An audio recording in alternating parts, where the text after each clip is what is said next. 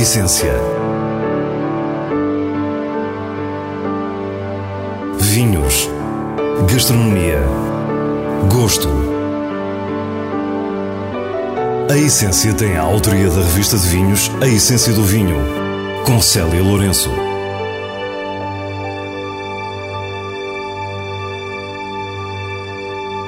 Boa noite. Hoje convidamos a descobrir vinhos brancos antigos do Douro, património da Real Companhia Velha.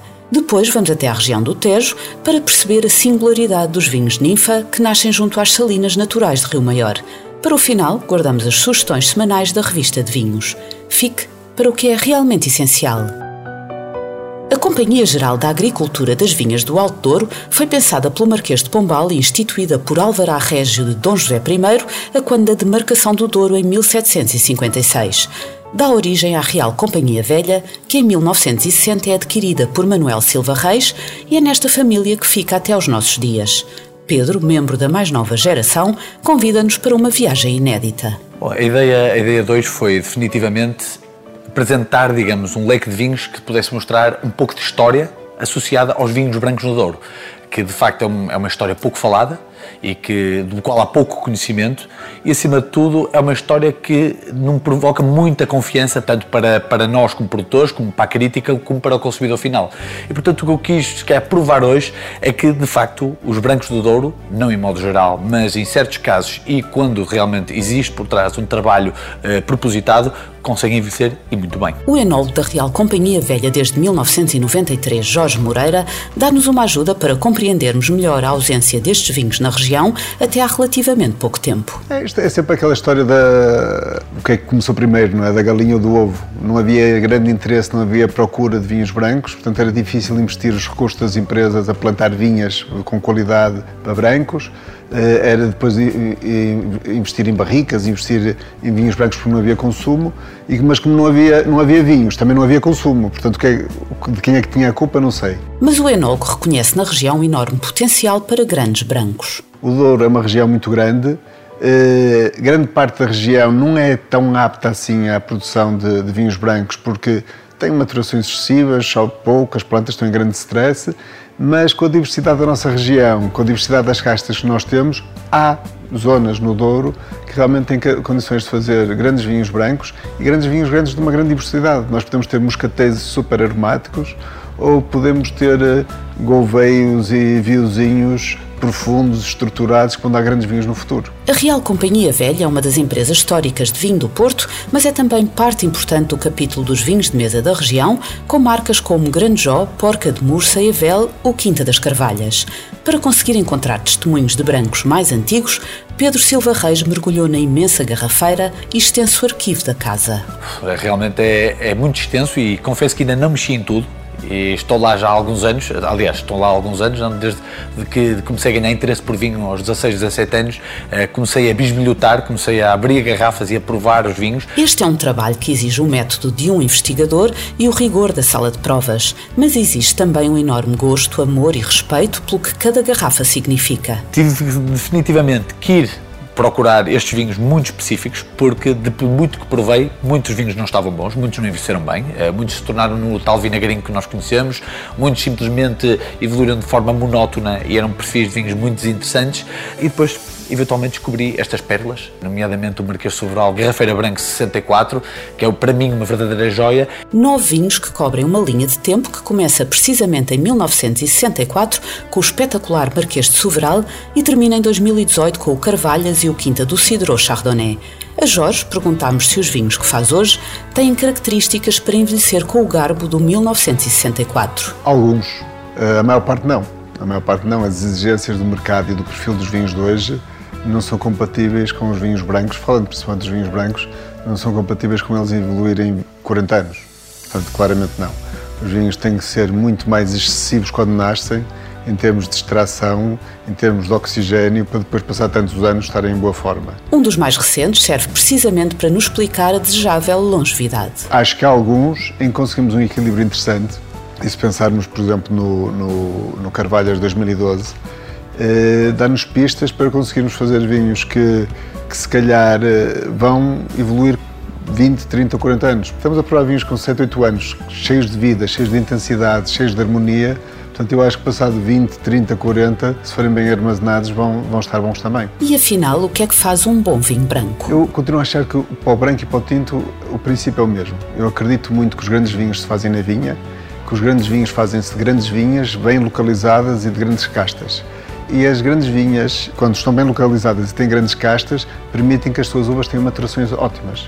E eu acredito que os grandes vinhos do mundo são feitos com maturações ótimas. Maturações ótimas que preservam a acidez natural, fundamental no caso dos brancos. O que eu acho que nós temos que fazer no futuro é cada vez conhecermos melhor os nossos terrenos, as nossas castas, para tentarmos pôr uh, a variedade certa no sítio certo conduzirmos a, a videira em termos nutricionais, em termos de exposição ao sol, à luz, da forma correta, para termos um equilíbrio perfeito na altura em que vindimamos. Se tivermos esse equilíbrio perfeito na altura que vindimamos, é meio caminho andado para termos um grande vinho passado 20, 30 ou 40 anos. O mais surpreendente foi o Marquês de Soveral Garrafeira 1964, mas também o Evel Garrafeira 75, incrivelmente vivo, ou o Porca de Mursa Reserva 1997, ótimo testemunho de um vinho já no outono da vida. No final da prova, Pedro Silva Reis diz-nos ainda de que forma nós, que não temos a cave da Real Companhia Velha para bisbilhotar, podemos ter acesso a vinhos como estes. Há muitas garrafeiras, tanto em Lisboa como no Porto, como em alguns sítios mais escondidos do nosso país, onde nós às vezes podemos encontrar lá garrafas que, uh, por um preço muito acessível, nos vão surpreender. A maior parte das vezes nós podemos pegar num vinho branco do Dão, do Douro, um verde com, com 30, 40 anos e pensamos, bem, isto vai ser bom para temperar o peru, não é? Mas a verdade é que quando o abrimos podemos ter uma surpresa muito agradável e, portanto, isso significa que nós talvez devemos incentivar o consumidor a, um, guardar os vinhos novos que compra, procurar guardar algumas garrafas que poderão trazer essa tal surpresa no futuro, mas mais importante, não desacreditar num vinho velho quando o encontram. Tentar pelo menos uh, arriscar um pouco. Há regiões que imediatamente associamos a diversidade, outras nem tanto. O Tejo é talvez das regiões portuguesas mais conotadas com uma certa homogeneidade de paisagem que conduziu a uma ideia redutora de vinhos, também eles parecidos. Não nos cansamos de provar o contrário e hoje estamos com João Teodósio Barbosa, o produtor dos vinhos Ninfa, em Alto da Serra, junto a Rio Maior. Olha, nós começámos hum, em 1997, quando, começava, quando comprámos o primeiro terreno aqui, nós não tínhamos aqui nem um metro quadrado de terreno. Eu moro aqui por trás da serra e passava aqui todos os dias. Todos os dias eu passava aqui. E este vale estava completamente hum, abandonado. João é neto do fundador das famosas caves Dom Teodósio, negócio que vendeu em 1991. Quando decide dedicar-se novamente à produção de vinho, escolhe o detalhe de um pequeno projeto familiar tudo isto foi feito um, a pouco e pouco, à medida das nossas possibilidades. Nós não queremos ser grandes, queremos é ser muito bons naquilo que fazemos.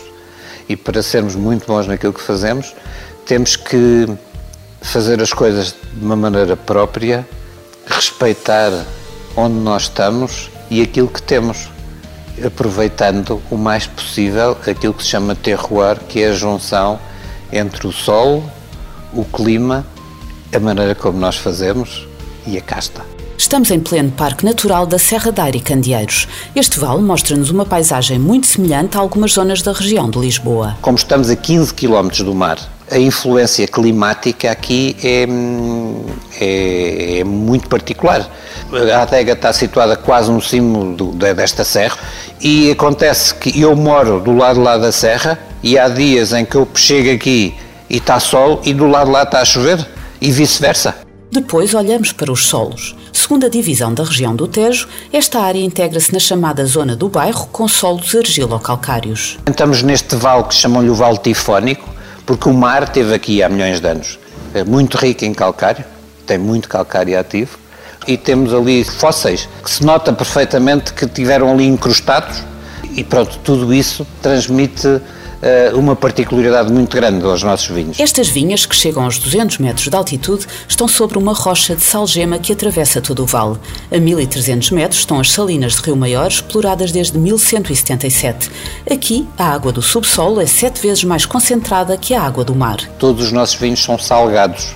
Isso transmite o quê? Transmite muita vivacidade aos vinhos, transmite prazer e não transmite nada de aborrecimento Antes, pelo contrário, é vibrante, é uma tensão permanente. Nos brancos as pessoas estão muito mais habituadas a isso, tanto nos brancos como nos espumantes.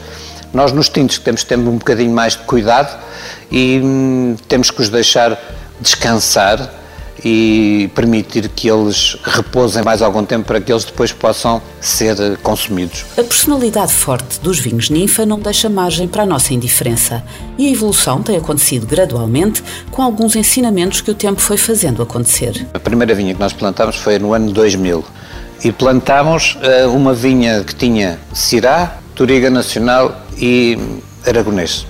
O meu avô, sempre que passávamos por aqui, dizia-me que esta era a zona de excelência para vinhos brancos.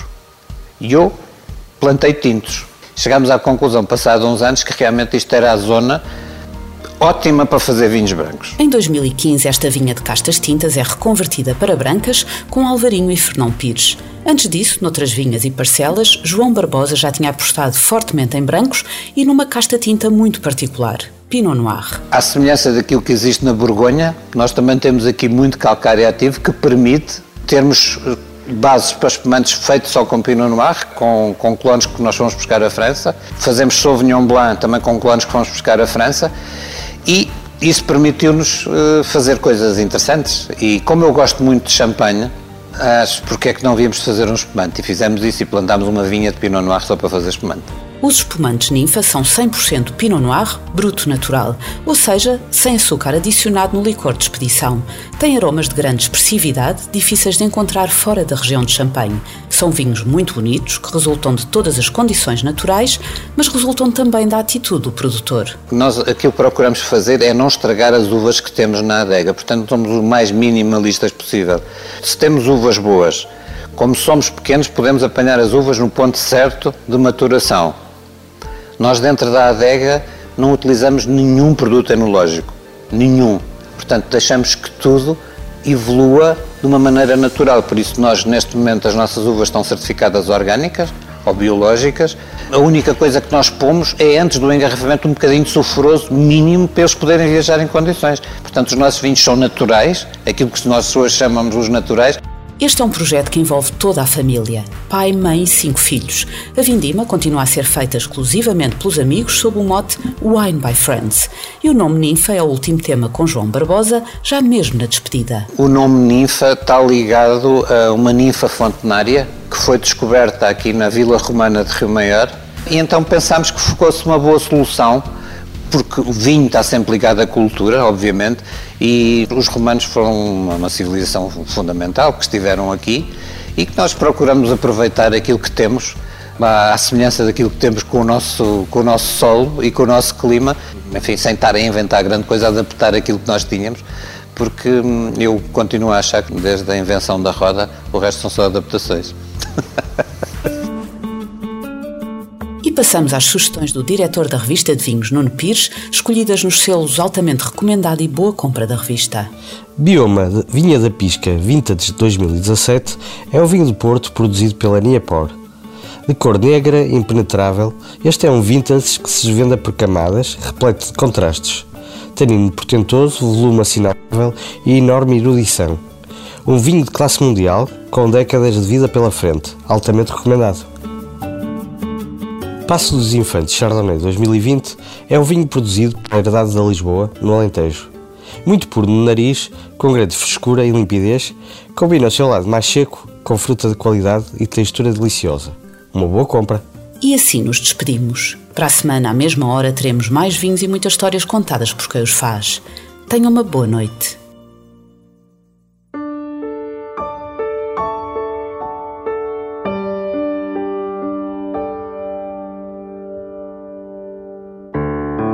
A essência. Vinhos. Gastronomia. Gosto. A essência tem a autoria da revista de vinhos A Essência do Vinho, com Célia Lourenço.